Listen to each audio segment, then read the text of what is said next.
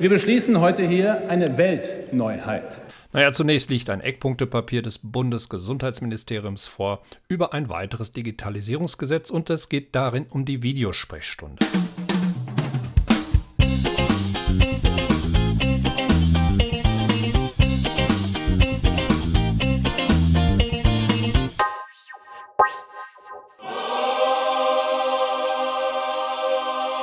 Aus einem Eckpunktepapier des Bundesgesundheitsministeriums geht hervor, es wird sich noch um andere Themen gekümmert, aber es geht hervor, dass die Videosprechstunde zum zentralen Baustein des allgemeinen Gesundheitsgeschehens ausgebaut werden soll.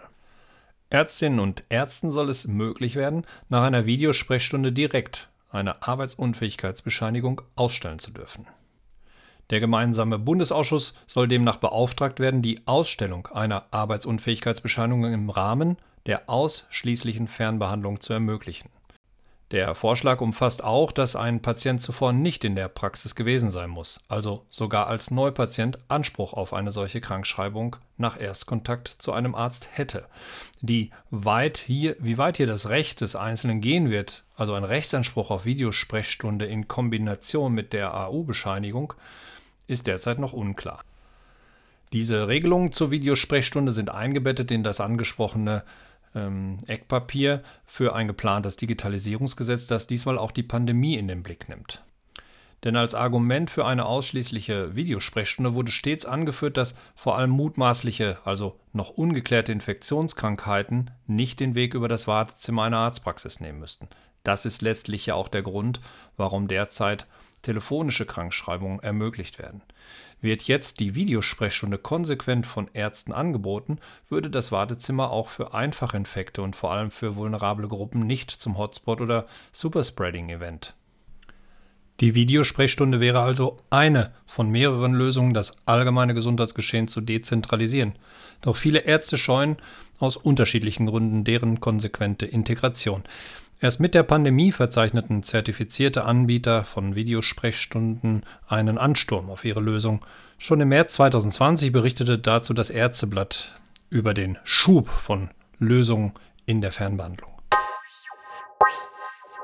Außerhalb der oft weit entwickelten, teils digitalen und engmaschig durch Hersteller betreuten Medizintechnik in den Arztpraxen hat es die Videosprechstunde nach wie vor schwer. Selbst wenn jetzt während der Pandemie punktuell Angebote der Fernbehandlung ausgebaut wurden, die meisten Arzttermine finden nach wie vor klassisch statt. Die grundsätzliche Zurückhaltung bei der Videosprechstunde liegt zum einen an den technischen Voraussetzungen in den Arztpraxen, dazu kommen aber auch fehlende IT-Kompetenzen vor Ort und eine wenig ausgeprägte Medienkompetenz.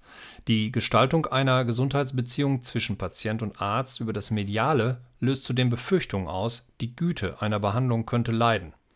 Alles das ist den Ärzten aber nicht vorzuwerfen. Denn Ärzte stehen in der Verantwortung, Fehlentscheidungen nicht nur zu rechtfertigen, wenn sie passieren, Unerkannte Erkrankungen wirken sich unmittelbar auf die wirtschaftliche Resilienz einer Praxis aus und womöglich wird der gute Ruf, also die über Jahre aufgebaute Reputation einer Praxis mit einem einzigen Gunstfehler beschädigt. Ein wahrscheinlich und noch unerkannter Punkt ist die strategische Orientierung einer Arztpraxis, also die allgemeine Kompetenz, den Veränderungen der Verhältnisse gestaltend zu begegnen. Sie ist oft wenig ausgeprägt. Dem Wandel aktiv etwas Kreatives entgegenzustellen, beginnt sicher nicht mit der Integration einer Videosprechstunde. Sie dient aber als gutes Beispiel. Die Fähigkeit, das eigene Wertangebot einer Praxis, also die medizinische Leistungsbereitschaft oder die Beziehungsqualität zu Patienten und überhaupt die Frage, welche Patientenprofile passen zu mir, hinterfragen zu können. Jede Ärztin und jeder Arzt wünscht sich passende Patientin oder Patienten. Um die richtigen Entscheidungen zu treffen, müssen die neuen Bedingungen bestmöglich verstanden werden und um das am Beispiel der Videosprechstunde zu erläutern, geeignete Maßnahmen zur Einführung einer neuen Behandlungsdynamik müssen zunächst verstanden und dann individuell entwickelt werden. Nur so kann die Integration einer Videosprechstunde gewährleistet werden. Hierzu müsste sich eine Praxis selbst ermächtigen und geeignete Methoden nutzen, die bislang schlicht nicht zur Kultur einer Arztpraxis gehören. Während der Pandemie mussten viele Ärzte zudem neu verstehen, dass die Menschen bislang oft gar nicht wegen medizinischer Beratungsanlässe die Praxis aufsuchten. Das Event, dem medizinischen Souverän zu begegnen, erschien vielen nicht mehr so wichtig. Die ärztliche Leistungsbereitschaft wurde mit Einführung der telefonischen Krankschreibung auf die Probe gestellt, denn Patientinnen und Patienten nahmen dieses neue Angebot sehr dankend an. Das Arbeitsrecht sieht eine Krankschreibung vor und die stellt hierzulande wie anderswo eben ein Arzt aus. Diesen vorgegebenen Weg kürzten viele mit einem Anruf ab. Es geht also vielen Patientinnen und Patienten vor allem darum, sich selbst rechtlich abzusichern. Eine Erkältung oder andere leichtere Erkrankungen des allgemeinen Gesundheitsgeschehens handhaben viele Menschen eh bereits selbst im Rahmen ihres Alltags. Natürlich kann das einem Arzt nicht gefallen. Einerseits wegen mangelnder Inanspruchnahme seiner Leistungen aber auch im Sinne der erweiterten Verantwortung, die Ärzte von anderen Dienstleistern unterscheidet. Derzeit ist die telefonische Krankschreibung aufgrund steigender Fallzahlen bei Neuinfektionen mit SARS-2 wieder möglich, für einen befristeten Zeitraum. Mit dem Eckpunktepapier oder in der Folge mit der Gesetzgebung würde dieser Beratungsanlass dann zur Regel. Kaum zu glauben, dass im kommenden Jahr ein geregelter Praxisbetrieb möglich wird. Die Pandemie hat uns sicher auch 2021 fest im Griff. Und das trotz eines möglicherweise früh eintreffenden Impfstoffs. Und wir wollen jetzt Geschwindigkeit machen. Geschwindigkeit, um unser Gesundheitswesen fit zu machen für die digitale Zukunft. Es geht darum, dass wir die Versorgung von Patientinnen und Patienten in Deutschland konkret im Alltag durch bessere Information, bessere Kommunikation besser machen. Das ist das Leitmotiv. Bessere Versorgung für die Patienten in Deutschland als jetzt Spahn vor einigen Monaten in seiner Ansprache zum Digitale Versorgung Gesetz im Bundestag seinen Anspruch auf Schnelligkeit und Qualität, Verbesserung der Versorgung in Deutschland noch einmal aussprach, haben ihm sicherlich schon einige Ärztinnen und Ärzte widersprochen. Damals ging es vordergründig um digitale Gesundheitsanwendungen, die jetzt auf Rezept verfügbar sind. Die ersten zwei Gesundheitsanwendungen, Gesundheits-Apps sind ja ähm, über das BfArM entsprechend veröffentlicht worden. Mit dem weiteren Digitalisierungsgesetz kommen wir aber noch einmal zurück auf die Videosprechstunde, die ja uns jetzt seit einigen Jahren begleitet. Und was ist da eigentlich das Thema Schnelligkeit oder was ist dort das Thema Verbesserung? Seit Jahren heißt es, dass wir bei der Digitalisierung in Deutschland zu langsam sind. Und ich habe hier auch schon manche Rede gehört, insbesondere von denen, denen es jetzt zu schnell geht, die immer gesagt haben, es muss doch endlich auch in der Digitalisierung in Deutschland ein Stück Tempo rein. Wie aber müssen wir uns Tempo beim Thema Videosprechstunde genau vorstellen? Erweitert sich die Videosprechstunde in dieser Form hinsichtlich ihrer Nützlichkeit, würde das ein seit Jahrzehnten einstudiertes Muster für den Besuch beim Arzt nicht gleich auf den Kopf stellen. Bequemlichkeit setzt sich jedoch in vielen anderen Lebenskontexten bereits durch. Und so wird sich auch die Begegnung zwischen Patient und Arzt verändern. Nicht über Nacht und nicht mit einem weiteren Digitalisierungsgesetz allein, doch es wird Zeit, sich den Bedürfnissen der Menschen zuzuwenden. Tempo ist hier wahrscheinlich mit einer neuen Dynamik gemeint.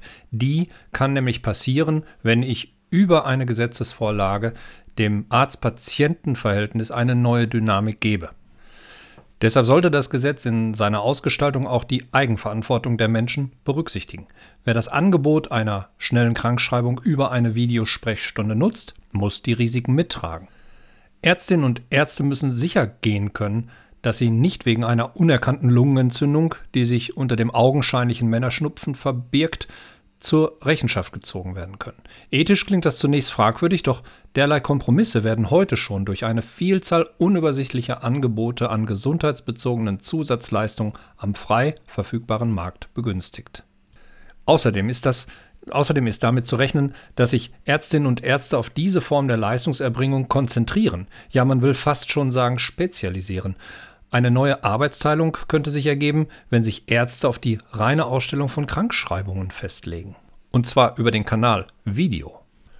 Es wäre daher nur konsequent, wenn die Videosprechstunde von dem Verdacht freigesprochen würde, sie ersetze die physische Begegnung zwischen Ratsuchendem und medizinischem Profi. Und doch, das möchte ich hier noch einmal ausdrücklich betonen, wir brauchen die Videosprechstunde.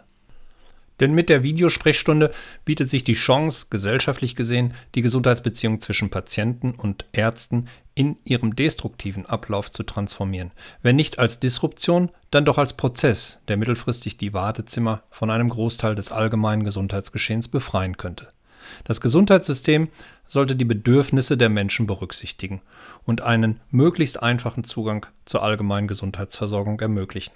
Auch im speziellen Gesundheitsgeschehen, also in Krankenhäusern und Kliniken, wäre die Videosprechstunde ein Segen. Prä- und poststationär spielt sie allerdings noch gar keine Rolle. Doch Bequemlichkeit ist nicht alles. Ich plädiere dafür die Progression von Gesundheitskompetenz bei wichtigen Patientinnen und Patienten, also die Förderung der Wissensbildung rund um einfache und auch chronische Erkrankungen in der Vergütung zu berücksichtigen. So würde auch die Videosprechstunde nicht zu einem Ort verkommen, in dem nur ein arbeitsrechtlicher Akt vollzogen wird. Der sprechenden Medizin könnte mehr Raum gegeben werden, auch über ein mediales Bewegtbildszenario. Das würde Ärzten und Patienten gerecht, und zwar im Anspruch, eine hochwertig wechselseitige und doch manchmal auch bequemere Gesundheitsversorgung gemeinsam zu gestalten. Mein Name ist Frank Stratmann und wir hören uns.